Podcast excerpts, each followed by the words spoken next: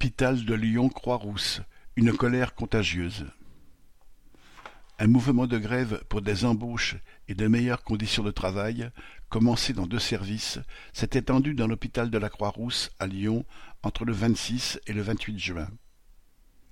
Quelques jours plus tôt, les hospitalières de chirurgie digestive, d'hépato-gastro-transplantation hépatique avaient invité d'autres collègues à se réunir avec elles pour soutenir et élargir leur mouvement en assemblée générale, puis lors d'une diffusion de tracts aux entrées le 26 juin, et encore au cours d'un rassemblement organisé l'après-midi, une cinquantaine de travailleurs de divers services ont pu discuter de leurs problèmes.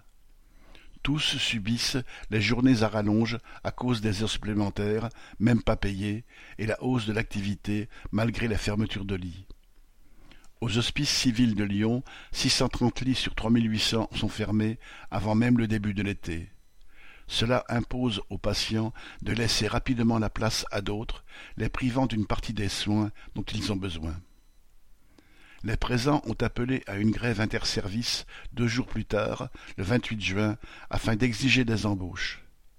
Les plus mobilisés se sont rendus partout pour s'adresser à leurs collègues, faisant de cette deuxième journée un succès.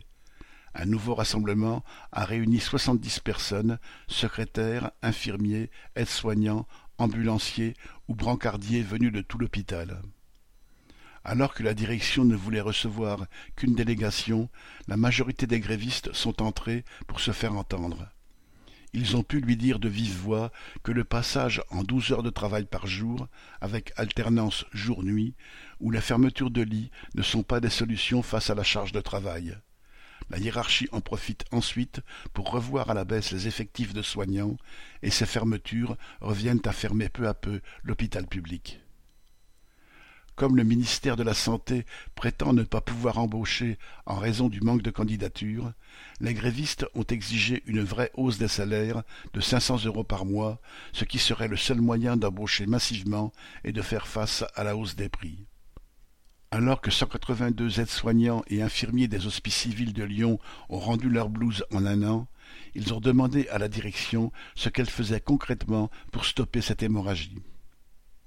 Bien sûr, la direction a débité des mots creux sur sa volonté de, citation, travailler et réfléchir pour améliorer les conditions de travail, sans prendre aucun engagement concret.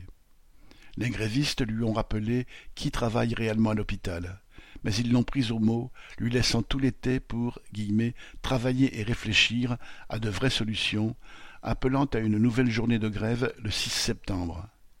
Un groupe d'hospitaliers va se réunir pour préparer cette échéance au cours de l'été. Correspondant Hello.